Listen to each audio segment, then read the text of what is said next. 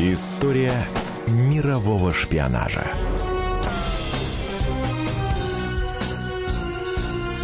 На радио «Комсомольская правда». Мы продолжаем цикл программ о советской разведке. Фрагмент из книги Николая Долгополова «Легендарные разведчики 2». Если страна нас не знала, значит мы ее не подвели. Так считали Михаил и Елизавета Мукасей, супружеская пара разведчиков-нелегалов, проработавшая в Западной Европе около 22 лет. Эльза и Зефир прожили долго, счастливо, ни разу не засветившись. Но время приближает неизбежное. В августе 2008 на 102 году жизни скончался разведчик-нелегал, полковник Михаил Исаакович Мукасей. В сентябре 2009 года в возрасте 97 лет умерла подполковник Елизавета Ивановна Мукасей – Теперь, когда они оба ушли, можно, наверное, рассказать кое-что новое о их необычнейшей жизни. Хотя разве есть нелегалы, чью жизнь назовешь обычной? Рассказывает Николай Долгополов, заместитель главного редактора российской газеты, историк спецслужб, автор множества книг, в том числе недавно вышедшей, которая называется «Легендарные разведчики 2». С супругами Мукасей он был знаком лично. Часть первая. Начнем с того, что вообще совершенно необычная история случилась. А разведчики-нелегалы а никогда, никогда, я подчеркиваю, а не проявляют никакой инициативы. Никогда вот за те годы, что я занимался этой темой, мне не звонили и не говорили, Николай Михайлович, с вами хотят встретиться разведчики-нелегалы такие-то и такие-то. Это не бывает. Вдруг однажды у меня в кабинете раздался звонок, и мне предложили – вы знаете, разведчики-нелегалы могут встретиться с вами. Я говорю, что прекрасно, да. Вы знаете, это очень приятная пара. Она не молода. А, это Михаил Исакович и Елизавета Ивановна Мукасей. Родственники Мукасея очень известны. Это оператор Анатолий Михайлович Мукасей и его жена а, Светлана Дружинина. Это потрясающая актриса в мое время и сейчас потрясающий кинорежиссер.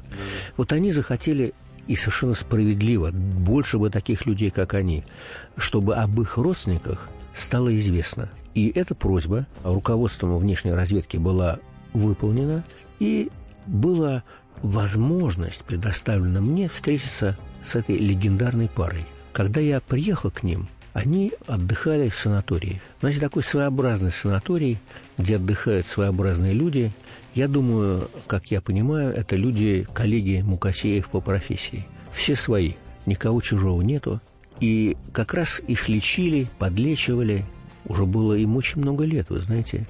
И вот я вхожу в комнату, и Михаил Исаакович мне говорит, знаете, вы, Николай Михайлович, спокойно, вопросов лишних не нужно, он слеп. Я говорю, как? Ну, вот он ослеп, сейчас мы ему сделаем операцию, лучше будет. И Елизавета Ивановна помоложе его, в более такой приличной форме. Я страшно разволновался. Как я с ним буду говорить? О чем? Что они мне расскажут? Мы начали говорить, вот я такой-то, я работаю там-то, вот там, я вот писал такие-то книги, туда-сюда, да, мы что-то слышали, то -сюда. И вдруг Михаил Александрович говорит, Николай, отдайте-ка мне свою руку. Я ему даю свою руку. Он начинает его так держать, я думаю, пульс щупает – Потом говорит, знаете, давайте я с вами буду говорить. Я говорю, а почему? Как-то так вы решили. А мне показалось, и рука говорит, что вы искренний человек. Я говорю, знаете, я с удовольствием поговорю с вами. Ну, о чем нам можно разговаривать? И вот пошел разговор. Это была интереснейшая судьба. Сын кузнеца из маленького крошечного местечка. Сын кузнеца. Человек, обладавший недюжинной физической силой. Все были в роду кузнецами, все. А он захотел стать инженером. Поехал э, в Ленинград, чистил котлы, но не снаружи, а изнутри. Подметал улицы, взяли э, на Адмиралтейский завод, и он учился, закончил рабфак, поступил в институт. Институт закрыли, представляете, потому что совершенно невозможный человек который был ректором этого института, оказался шпионом сразу там пяти или шести, или как-то это время, в то время бывало стран. То есть он попал в самую такую сталинскую эпоху, когда одна часть разведки и всех органов наших советских, да, а, уходила, расстреливалась, уничтожалась, увольнялось в запас, и оставались новые места.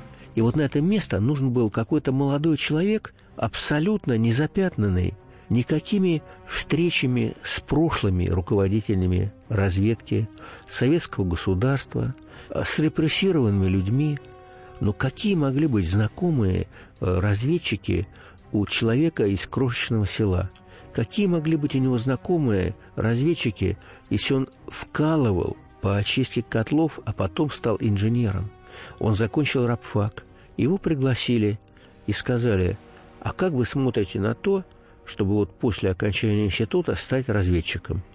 Он сказал, я разведчиком? Но, знаете, какие-то были предпосылки для того, чтобы стать разведчиком у него. Он прекрасно говорил по-польски, он прекрасно говорил по-белорусски, он учил, обратите внимание, бенгальский язык в свое время в институте, бенгальский, да, в институте так называемого народа Востока, и выяснилось, что языки ему очень неплохо даются. Вот божий перст, да? Его стали обучать, это была закрытая школа, Жена не понимала сначала, что происходит с ним. Жена тоже закончила институт, она из Ташкента и тоже из такой бедной семьи. Жена, поверьте мне, красавица. Я видел ее фотографии в молодости, но редко вот бывают такие красивые русские женщины, как Елизавета Ивановна Мукасей. В нее, как говорят, были влюблены все народные артисты э, МХАТа, в котором она работала после возвращения из своей первой зарубежной командировки в Соединенные Штаты Америки.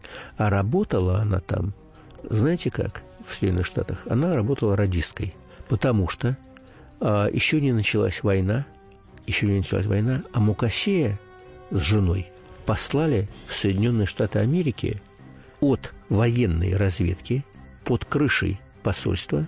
Он был сначала мелким каким-то клерком вообще, потом дослужился до вице-консула. Он знал всех э, Мэри Пикфорд и Дугласа Фербакса. Он общался и очень был на дружеской ноге с Теодором Драйзером. Не побоюсь этого слова, дружил с Чарли Чаплиным. И Чарли Чаплин – это был город Лос-Анджелес, столица Голливуда. Вот в этой столице Голливуда было во время войны солидное советское консульство, одним из работников которых был Михаил Мукасей. Его все звали Майкл, Миша, его жену Елиз... Елизавету звали Бетси. Э, они очень хорошо говорили по-английски, научились быстро. С ними было двое детей. Выяснилось, что их дружелюбие притягивает людей. Их открытый нрав нравится очень американцам. Чарли Чаплин частенько заезжал к ним домой и, как говорила мне Елизавета Ивановна, выпивал по маленькой с ее Мишей. И, как она мне тоже рассказывала, вы знаете, Чарли Чаплин очень хорошо умел выпить и очень хорошо держался – и однажды э, Чарли сказал ему, Миша, ты знаешь, э, я должен тебе сказать, что вот вы, русские, не понимаете одного. Он, наверное, догадался, кто такой Мукасей. Просто сказал, скажи своим, что скоро война. Дело в том, что Рузвельт очень любил общаться, президент США в то время, с элитой американской. Очень любил общаться.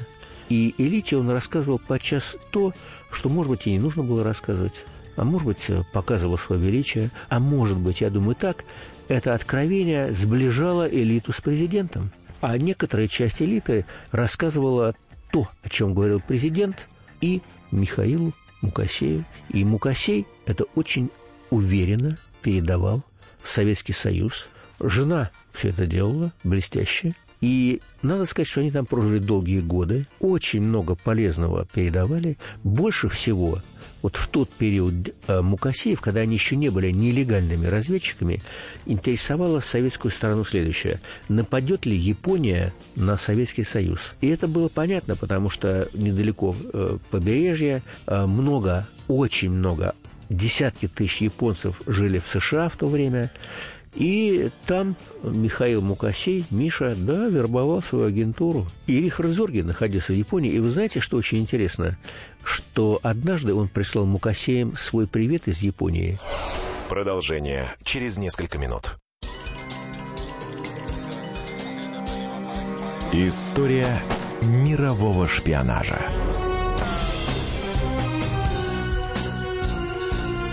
На радио «Комсомольская правда». Добрый день. Я Александр Олешко. Слушайте радио «Комсомольская правда».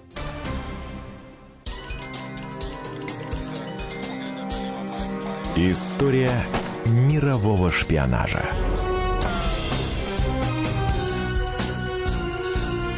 На радио «Комсомольская правда».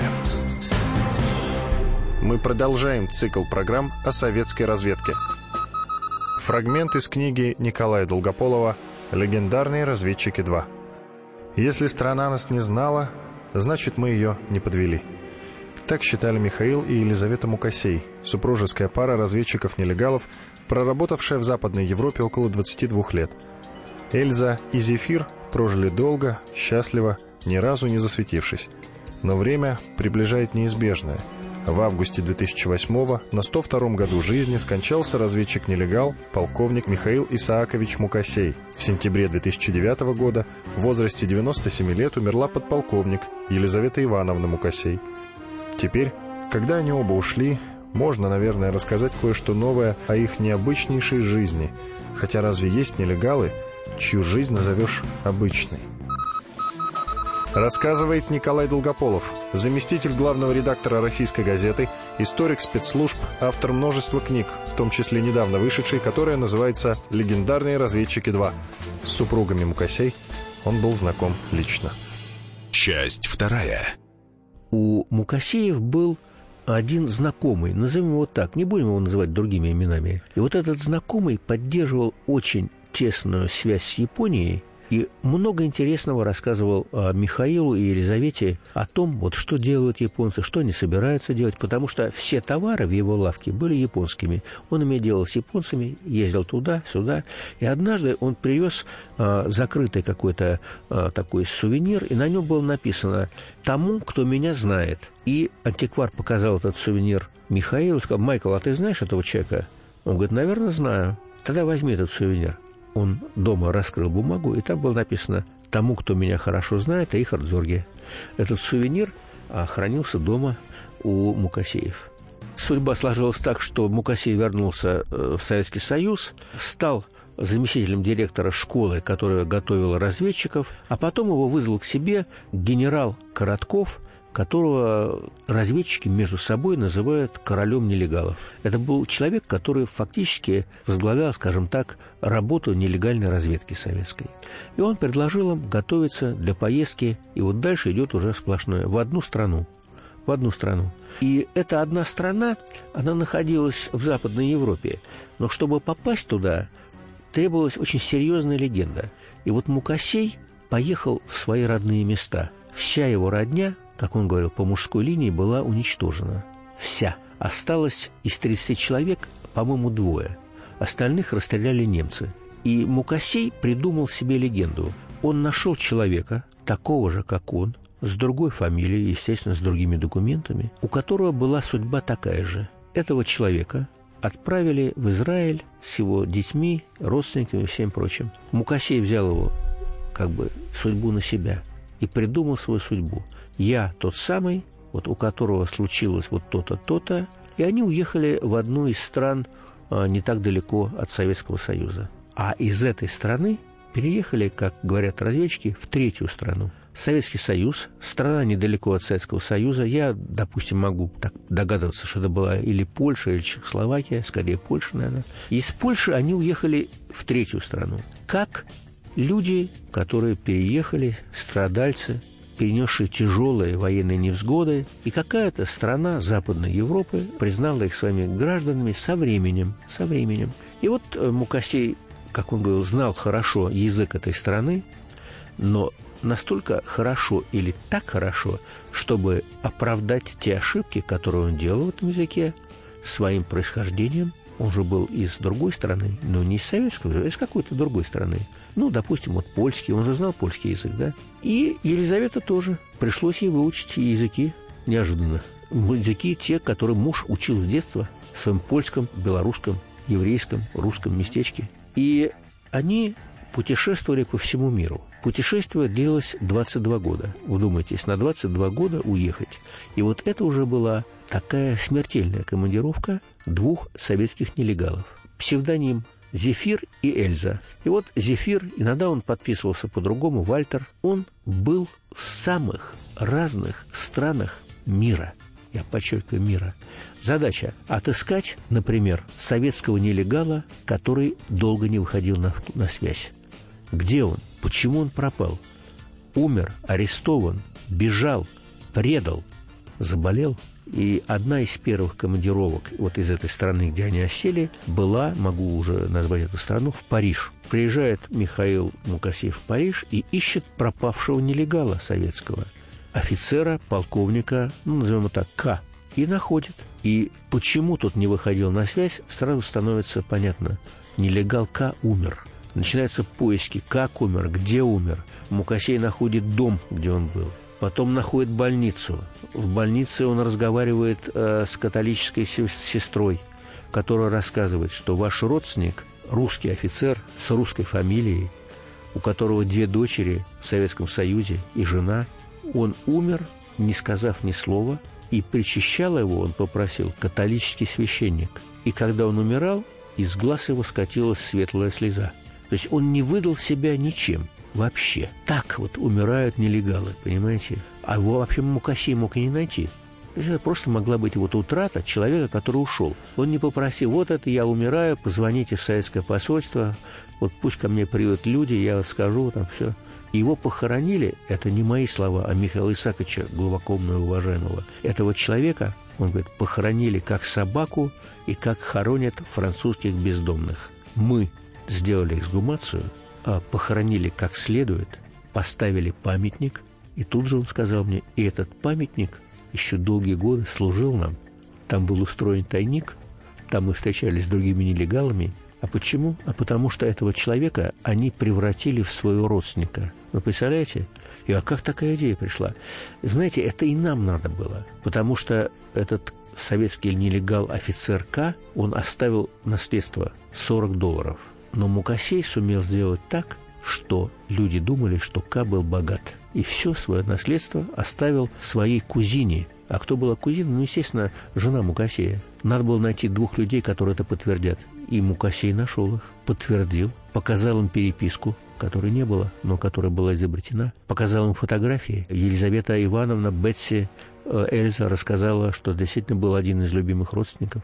И вот это стало объяснением того, откуда у Мукасеев появились деньги на открытие своего дела. То есть, понимаете, за этим памятником, как рассказывал мне Михаил Исаакович, долгие годы во Франции следили его коллеги по службе даже уже после того, как он уехал. Уж не знаю, он умер в 2008 году, следит ли кто-нибудь сейчас за этим памятником или нет, но вот раньше было так. И вот э, такие эпизоды, которые называются оперативными, они продолжались в течение 22 лет – Мукасеи всегда выполняли задания, иногда они шли против течения, иногда они давали те рекомендации, которые не принимались центром, но они шли от души, и Мукасеи говорили искренне, что вот, например, то, что наши войска вошли в Чехословакию, это единственный выход удержать а, Чехословакию то, что сейчас происходит в Иерусалиме, то, что у нас нет дип-отношений э, с Израилем, это очень тяжелый момент. Искали всегда людей и находили, которые пропадали. И как вам это удавалось? И Михаил Исаакович вы знаете, главное находить общий язык с людьми. И я вот понял, почему эта пара была так удачлива, ну, потому что они были добрые и очень хорошие люди. Вы знаете, э, я даже вспоминаю вот такие эпизоды напоследок – а, вот мы беседуем с Михаилом Саковичем накануне его столетия. И это очень большая беседа и долгая. И я прихожу к нему несколько дней подряд после работы. Он обычно после обеда всегда спал. Вот я прихожу к нему, мы начинаем рассказывать что-то такое, потом переходим к делу, и потом а, я иду домой. И я приезжаю домой, и раздается звонок. Николай Михайлович, вот помните этот эпизод, который я вам рассказывал? Человеку сто лет исполняется. Я говорю, конечно, помню. Его не нужно. Потом э, я сижу на работе, звонок. Николай Михайлович, вы знаете, я вот еще тот эпизод, вот помните, который перед этим вот тот? Я говорю, да, конечно, помню. Вот у меня записано. Да нет, я так помню. Знаете, давайте оставим для потомков все даты, все фамилии, все оперативные псевдонимы, ну, от него отскакивали просто, вы понимаете? И я просто поражался, как можно сохранить такую феноменальную память, ну, сто лет. Но это просто для меня это, ну, как-то не бывало. Я видел там долгожителей, но не таких. И я думаю, что разведчики-нелегалы – это особый сплав людей. Знаете, а, можно употребить а, эпитет, который я бы хотел, и который может, может даже вашим слушателям показаться «Ой, хватил чересчур». Это эпитет скромные, гениальные люди они. Это люди, которые готовы отдать все, и все уже отдали за то, чтобы твоя страна, твоя родина, неважно, как она называется, неважно, Советский Союз или Россия, все равно это твоя родина, чтобы она была в полной, абсолютной безопасности. Продолжение через несколько минут. История мирового шпионажа.